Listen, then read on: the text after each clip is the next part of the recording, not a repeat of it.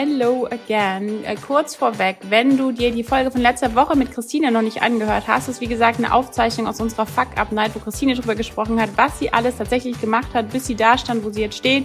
Geht's heute ein bisschen mehr um mich, wie ich es geschafft habe mit Essstörungen, Depressionen, sozialer Phobie und, und, und, und, und und es geschafft habe, mir ein Online-Business aufzubauen. Und da erzähle ich einfach so, wie mein Start war von, keine Ahnung, Beginn meiner Geburt bis hin eben zum, ja, zum, zum Gründen meines Businesses.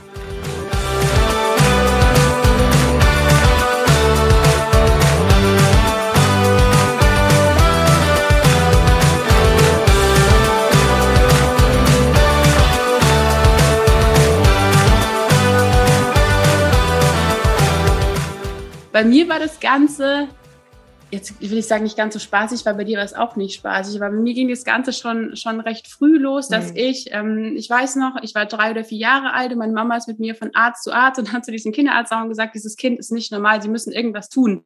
Sie wollte damals schon auf ADHS raus, weil ich hier einfach zu anstrengend war, weil ich sehr wenig Schlaf brauche, weil ich sehr störrisch bin, eigentlich von Geburt an ein kleines Autoritätsproblem habe. Und dieser Kinderarzt hat Gott sei Dank gesagt, wenn Sie dieses Kind versuchen zu ändern, dann werden Sie beide dran zerbrechen.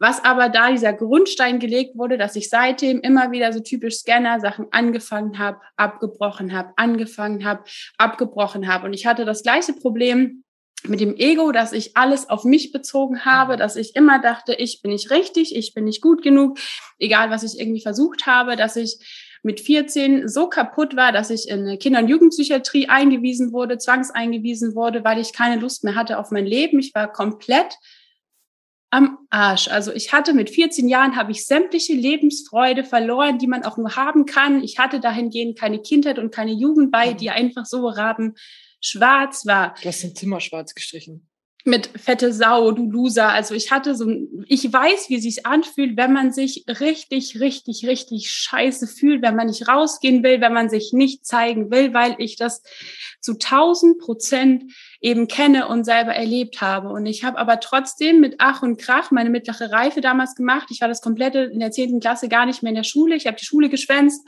meine Mama meinte damals noch so, oh, Theresa, dann lass ich dich mit der Polizei hinbringen, wo ich dachte, das traust du dich sowieso nicht in so einem kleinen bayerischen Dorf. Die reden ja alle, würdest du niemals tun. Und alle haben damals gesagt, lass es. Theresa, hör auf, du bist gescheitert, lass das einfach.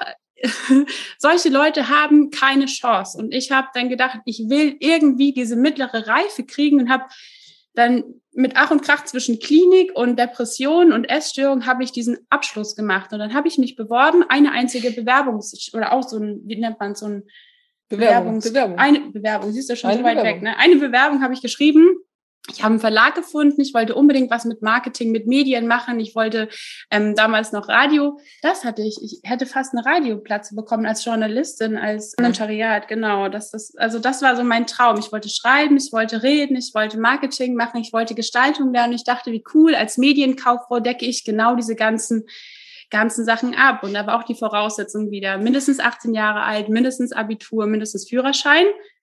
Und ich kam da an, 16 Jahre alt, die schlechteste mittlere Reife des ganzen Jahrgangs, kein Führerschein, nicht acht, also alles, was man nicht haben kann. Und du hast das falsche äh, Jobbild beschrieben, ne? Ja, und ich habe noch das Jobbild eher von dem Mediengestalter beschrieben. Und ich habe mich um Kopf und Kragen geredet, aber ich wusste, das will ich. Und ich habe mich auch nirgendwo anders mhm. beworben. Meine Mama war schon gar nicht mehr auf Druck, dass ich irgendwas finde. Die hat Hopfen, die, die hat mich gefühlt irgendwie schon aufgegeben gehabt, weil sie dachte, da wird sowieso nichts mehr draus. Hm. Und dann gibt's so die einen, die die dauernd so Erwartungen halten müssen, weil die anderen so große Erwartungen an diese Person haben. Und dann gibt's die anderen, an die einfach keiner mehr glaubt, die dann so da sitzen und denken, so eigentlich könnte ich jetzt aufhören, weil es hat ja sowieso keinen Sinn. Und dann habe ich diese Ausbildung bekommen. Ich habe die Ausbildung angefangen, war mit Abstand. Alle hatten Abitur, hatten Studium in, in meiner Berufsschule. Ich war so mit 16, der Rest war so 21, war für mich super toll. Ich habe mich eh schon immer als die Dumme gefühlt. Da war hier nochmal noch mal schön bestätigt. Und dann hatte ich einen ziemlich schweren Motorradunfall kurz vor, vor der Abschlussprüfung im letzten Jahr. Habe dann im, auf der Intensivstation gelegen, hatte vier OPs, vier Knie-OPs, habe das ganze letzte Jahr verpasst und musste viermal, immer wenn ich so drauf und dran war, wieder laufen zu lernen, kam wieder eine Komplikation. Ich war wieder ein halbes Jahr ins Bett gefesselt. Ich habe wieder versucht, laufen zu lernen, wieder eine Komplikation, wieder ans Bett gefesselt. Also dieses Aufstehen, Hinfallen, Aufstehen, Hinfallen war schon irgendwie bei mir so. Ich wusste, ich habe Sachen schon angefangen mit dem Wissen, das geht sowieso schief. Also ich habe diese ganze ganze Scheiße angezogen, weil ich wusste, es geht sowieso voll in die Hosen. Das hat natürlich wieder dazu geführt, dass es mir psychisch nicht so gut ging, dass ich eigentlich von 19 oder von 18 bis 22 konstant in irgendwelchen Kliniken war und eigentlich gedacht habe, so mein Leben ist echt vorbei. Ich krieg's einfach nicht mhm. gebacken. Ich habe es immer wieder geschafft, geile Jobs zu kriegen, Assistenz der Geschäftsführung, in geilen Marketingagenturen zu arbeiten. Und trotzdem bin ich immer wieder rausgefallen, weil mich einfach diese Jobs nach kurzer Zeit so gelangweilt und genervt haben. Sobald da so eine Routine drin war, bin ich wieder raus. Und für mich war das irgendwie dieser leichteste Weg, so Verantwortung abzugeben und einfach so in diese, diese Welt zu flüchten. Und ich weiß noch, wie die mir mit, wie, wie alt war ich? 20? Wir sind gerade zusammengekommen deine letzte Klinik war das? War noch, das war noch so eine 2013. berufliche Reha. Ich wollte eine berufliche Reha machen, wollte auch berufsunfähig machen, weil mir alle dazu geraten haben, gesagt haben, das wird nichts. Und ich wurde als berufsunfähig entlassen mit einem Behindertenausweis von 30 Prozent. Ne? Und die Leute haben gesagt, ähm, mehr als Kugelschreiber zusammenbauen werde ich in meinem Leben nicht mehr schaffen. Und das müsst ihr euch mal geben. Sie war 21 damals und ähm, das steht schwarz auf weiß gedruckt in diesem Bericht. Und du denkst dir nur, wie könnt ihr einem 21. 21-jährigen Menschen sowas in die Hand drücken und sagen, das Leben hat hier eigentlich ja ein Ende für dich. Und das drückst du dem Falschen in die Hand und der steht vielleicht nicht mehr hier neben einem. Also das ist halt, ja.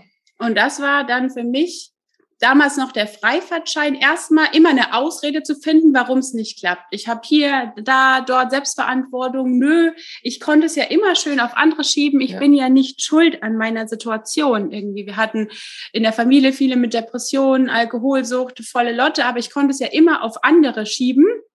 Und ähm, ja, kam dann zu Job angefangen, aufgehört, angefangen, aufgehört, angefangen, aufgehört. Und es war für mich schon klar, wenn ich was anfange, scheitere ich wieder, ich fange wieder was an, ich scheitere wieder.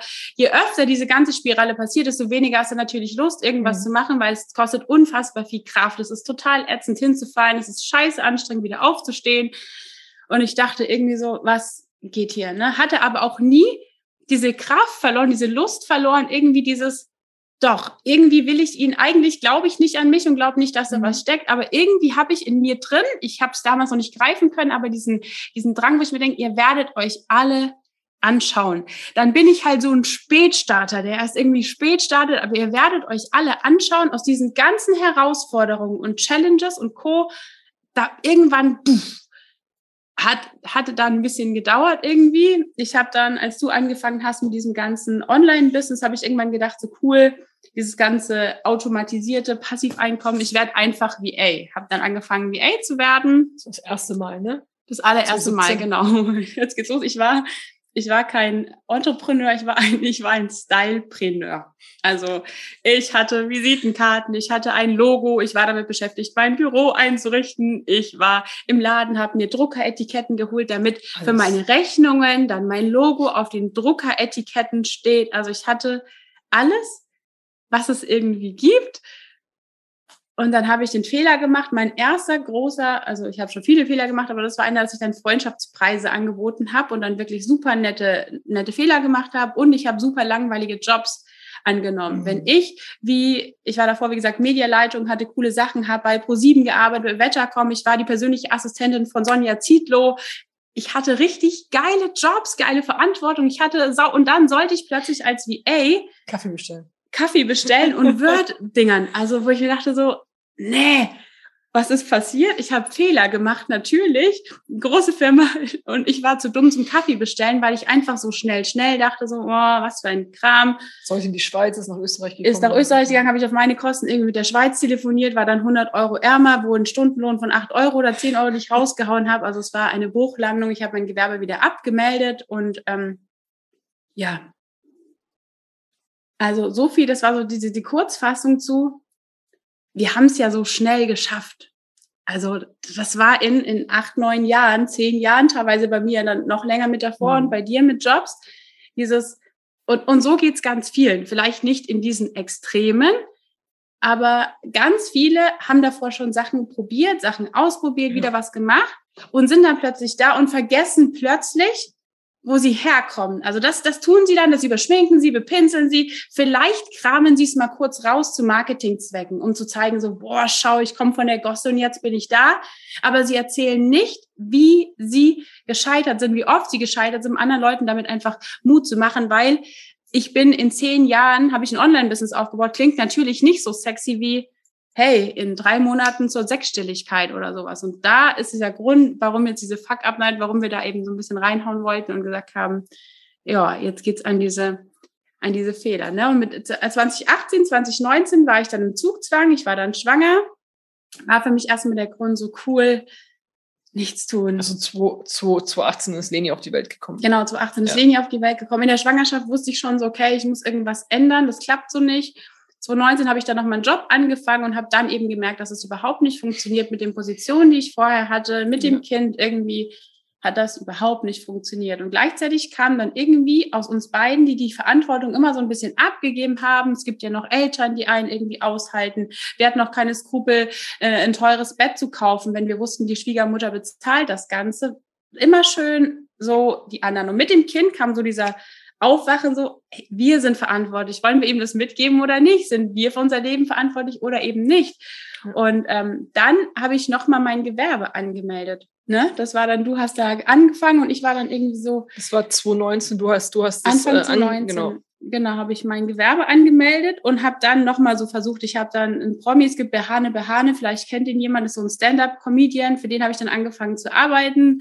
Ähm, ich hatte halt auch immer irgendwie Dusel mit den, mit den Stellen, beziehungsweise habe es irgendwie geschafft, immer so die richtigen Leute mhm. anzuziehen. Mhm. War aber dann auch so, dass ich gemerkt habe, so wieder 20 Euro Stundenlohn, wieder kack Jobs und dachte dann so, okay, entweder du stammst es jetzt ein, was habe ich denn für eine Alternative? Wieder in diesen Ads-Job gehen, wo irgendwie mein, der, der Sohn des Chefs enterbt wird, wenn er diese Firma verlässt. Das war dann mein Vorgesetzter. So eine Stimmung hatte der Typ dann auch, wo, als ich im Krankenhaus war mit unserer Tochter wegen Krämpfen, der, der, der, der, der Chef dann gesagt hat, hier, Frau Hugenberger, es gibt auch sowas wie Leihomas. Die gehen mit ins Krankenhaus. Und da dachte ich, okay, was hast du jetzt für eine Alternative? Entweder du ziehst das jetzt einfach mal durch, komme was wolle, mhm. Oder eben nicht. Mit allen Risiken, denken mir in der Scheiße kriechen, kann ich mittlerweile, kann ja nicht schlimmer sein als das, was ich schon irgendwie erlebt habe. Und dann kam dieser Moment, wo ich gesagt habe, so, okay, jetzt habe ich verstanden, wofür das Ganze. Das war so die Vorbereitung für alles und ich war unfassbar dankbar irgendwo, dass ich das alles so, ja, mitgekriegt habe, erlebt habe und so weiter und so fort. Und ähm, was habe ich anders gemacht? Ich habe keine Shishi mehr gemacht. Also ich hatte tatsächlich zu Beginn kein Logo, keine Homepage, ähm, nichts, was Die Homepage irgendwie, du immer noch nicht. Ja, ich habe keine Homepage, aber nichts, was dahingehend irgendwie so gut aussieht, ähm, habe ich alles nicht gehabt. Ich habe mir ein Coaching geholt, weil ich noch nie irgendwas mit Weiterbildung am Hut hatte und dachte, okay, jetzt hole ich mir einen Coach an meine Seite, der mit mir arbeitet, sowohl Mindset als auch eben diese ganzen Techniksachen und hatte Fokus auf mein Coaching. Das heißt, auch als Mama mit einem neun Monate alten Kind, was bis sie zwei war gestillt wurde, habe ich mir feste Zeiten eingerichtet und gesagt, da wird gearbeitet, da sind meine Coaching-Calls und dann war die Tür zu und so ungefähr komme, was wolle. Aber mhm. in der Zeit die, die stirbt ja nicht, nur weil jetzt die Mama mal eine halbe Stunde weg ist oder so, war fest meine Zeit, weil ich wusste, ja. sie wird davon profitieren. Wenn ich da jetzt Gas gebe, hat sie jetzt, ist sie vielleicht 30 Minuten ein bisschen traurig, aber danach wird sie die nächsten 20 Jahre happy sein, weil ich mehr Zeit für sie haben werde. Ich habe Nachtschichten gemacht und ich hatte den Fokus eben auf Kundengewinnung und durch kostenlose Testimonial-Geschichten halt auch auf Vertrauensaufbau. Also ich habe dann geguckt, wie gewinne ich am schnellsten Vertrauen. Und Vertrauen gewinnst du nicht durch ein schickes Logo oder durch eine schicke Homepage, mhm. sondern indem du mit diesen Menschen sprichst, mit diesen Menschen arbeitest. Also kein krasser Funnel, keine Homepage ähm, und so weiter und so fort. Immer wenn ich angefangen habe, Logos an meinem Logo zu basteln, war das so, die in der Membership kennt, Schlaraffenland-Effekt, bin ich wieder zurückgegangen. Also immer, wenn es unbequem wurde, für mich ungemütlich war, habe ich wieder mein Logo gebastelt und immer, das war für mich so dieser, dieser Triggerpunkt, wo ich wusste so, Theresa, vor was rennst du jetzt wieder weg? Irgendwas gibt's jetzt, was du nicht machen willst, deswegen fummelst du wieder wie so eine Blöde an deinem Logo rum. Ne? Und dann habe ich gekündigt, umgesetzt, den Gründungszuschuss angefordert, wusste dann nicht, ob ich ihn kriege oder nicht, habe dann gesagt, ich mache es jetzt einfach trotzdem, hätte sein können, dass sie es mir nicht genehmigen und ich dann irgendwie hinten runterfalle und ja. drei Monate nach Beginn der Selbstständigkeit ähm, kam dann auch schon das Schreiben vom Finanzamt, äh, ich darf kein Kleinunternehmer mehr sein, weil das Einnahmen zu hoch ist. Also es ging dann wirklich ratzifatzi, als ich diese mhm. ganzen dämlichen Sachen nicht mehr getan habe, sondern mich halt auf das Wirkliche fokussiert habe. Hätte ich aber nicht so schnell gelernt, wenn ich davor nicht dauernd das schon mitgekriegt hätte oder bei dir gesehen hat, was man alles nicht machen soll. Also ich kann ja da gut beobachten und dachte ich so, okay, sie hat sich nie gezeigt, wird scheinbar irgendwie ein Knopf mhm. sein, Sichtbarkeit, der dazu führt, dass es, dass es besser läuft. Ne? Und ähm, da war es tatsächlich noch so, dass ich jeden Monat gedacht habe, so krass, hast du wieder einen Monat geschafft in Freiheit. Mal schauen, wie lange das gut geht. Also ich habe das immer noch nicht als Selbstständigkeit gesehen, sondern so, krass, Christine, schon drei Monate bin ich jetzt mhm. selbstständig und das war für mich total, es war wie so ein Abenteuer. Es hat sich am Anfang angefühlt wie Urlaub und es war immer so dieses, oh Gott, was mache ich, wenn es nächsten Monat nicht mehr läuft und es der letzte Monat in Freiheit ist. Also ich habe tatsächlich das erste Jahr, habe ich jeden Monat gefeiert, weil ich es irgendwie immer noch nicht greifen konnte. Ne? Ja. Und dann gab es eine Person, die hat dieses ganze Ding unfassbar motiviert. Mich? Also ich bin tatsächlich immer, ich brauche halt diesen Beweis, dass es funktionieren kann irgendwie. Also ähm, das war dann, ich habe ich hab tatsächlich zu der Zeit ähm, einen Aufhebungsvertrag angeboten bekommen und ich hatte die Möglichkeit, okay, also entweder ich nehme diesen Aufhebungsvertrag an oder die Firma findet irgendeinen Weg, wie sie mich rauskicken. Also ich habe in der Zeit schon im Homeoffice gearbeitet, die Firma war in Hamburg, ich habe hier in, ähm, ja, in Bayern wieder gelebt ähm, und es war eigentlich war es nur eine, nur eine Sache der Zeit und dann habe ich mir gedacht, okay, ich habe ja jetzt den Beweis neben mir, dass es funktionieren kann. Also ich habe es ja gesehen, wie geil es bei ihr anlief. Ähm, es, sie war sofort ausgebucht, hat richtig gute Umsätze gemacht. Ähm, Im ersten Jahr sechsstellig. Das war so, okay, what the fuck? Ja, manchmal also was macht diese Frau? Und ich so, okay, dann alles auf diese Karte gesetzt im Endeffekt. Auch in die Selbstständigkeit. Wenn Theresa das kann. ich habe doch schon viel mehr gelernt. Schaffe ich, schaff ich auch. Und, ähm, das war für mich tatsächlich so dieser so dieser Schubs in diese Richtung, das einfach einfach mal durchzuziehen und umzusetzen. Also nicht einfach nur äh, das Buch aufzuschlagen, zu lesen und wieder zuzuklappen und ins Regal zu stellen, sondern wirklich zu sagen, okay, ich habe ja, also sie hat es ja bewiesen. Also warum soll ich es denn nicht schaffen? Und Theresa war zu dem Zeitpunkt auch so krass ausgebucht, dass sie eh schon Kunden abgeben musste. Ich musste dich schon zwingen ähm, dazu. Und ich dich auch schon unterstützt habe. Also warum dann nicht gleich so? Und das war ja. der Punkt, wo ich dann gesagt habe, okay, was möchte ich machen? Ähm, ich bin dann in, in, in, in, äh, in Social Media Marketing wollte ich reingehen, habe ich gemacht, fand ich richtig doof. Ähm, dann habe ich mir ein Coaching gebucht für Performance Marketing, sprich Facebook, Instagram Ads, habe da dreieinhalbtausend Euro, glaube ich, damals ausgegeben für dieses Coaching. Ähm, habe das Coaching gemacht, fand es richtig, richtig, richtig ähm, kacke. habe es dann drei Monate tatsächlich wieder ähm, auf die Seite gelegt, habe gesagt, okay, ich möchte mit diesen ganzen Zahlen, Daten, Faktenzeug nichts zu tun haben. Und das ähm, ist halt ähm, voll normal, wie Sichtbarkeit oder ja, Fahrradfahren lernen. Es ist du bist manchmal eine Sache, Komfortzone, Schlaraffenland, du fängst was an, du bist total motiviert, das kann man für alle mal erklären. Du bist total motiviert, denkst, boah, jetzt mache ich eine Ausbildung, Weiterbildung, ich springe in Coaching. Und das Erste, was du machst, ist, du begibst dich auf Terrain, auf Gebiete, wo du dich nicht sicher fühlst. Sei es Technik, sei es irgendwie Verkaufsgespräche, sei es Sichtbarkeit, irgendwas, wo du dich unwohl fühlst. Ja. Und die wenigsten mögen diese Situation, aber es gibt auch diese Angstzone, Leerzone, Komfortzone, letztendlich fast das Gleiche, nur eben anders dargestellt.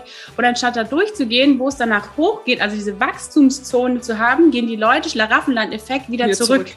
Da ist es gemütlich, da fühlen sie sich sicher, da passiert zwar nicht viel, aber sie fühlen sich wenigstens nicht unwohl. Also da unten passiert ja auch noch nichts. Also wenn schon nichts passiert, dann will ich mich ja wenigstens gut dabei fühlen. Ne? Richtig. Und dann hatte ich meine ersten Kunden, die wollten eben auch Ads von mir haben und dann bin ich wieder zurückgegangen nach drei Monaten und gesagt, hey, ich gebe dem Ganzen einfach noch mal eine Chance. Ähm, und seitdem mache ich das für Kunden Werbung schalten und Website bauen, weil das war auch eine Leidenschaft, die hatte ich in meiner Jugend schon. Die habe ich dann wieder entdeckt tatsächlich und habe mir das dadurch dann aufgebaut.